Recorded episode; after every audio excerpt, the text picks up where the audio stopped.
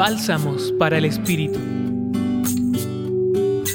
Estamos en la Semana de la Paz y este día la iglesia recuerda el nacimiento de la Virgen María, mujer de Nazaret, madre y discípula de su Hijo, quien eligió la donación total de sí misma para ser parte del sueño de Dios. Hoy el Evangelio de Mateo nos muestra el modo de proceder de Dios. Dios nunca atropella ni obliga al ser humano cuando desea contar con él para su plan salvífico. Todo lo contrario, nos invita y anima a no tener miedo, dejándonos en libertad para decidir. De este modo sucede con José, experiencia de vida que el Evangelio nos regala hoy con estas palabras. José, hijo de David, no temas acoger a María, tu mujer, porque la criatura que hay en ella viene del Espíritu Santo.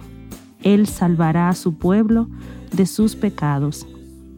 María y José, cada uno con su experiencia personal, se dejan alcanzar por la acción misericordiosa de Dios en sus vidas, lo escuchan en su interior y asumen la misión de ser colaboradores con su plan de salvación de ser constructores de paz y acompañar al Hijo, a Jesús de Nazaret, en todo su proceso de madurez humana y confianza a Dios Padre.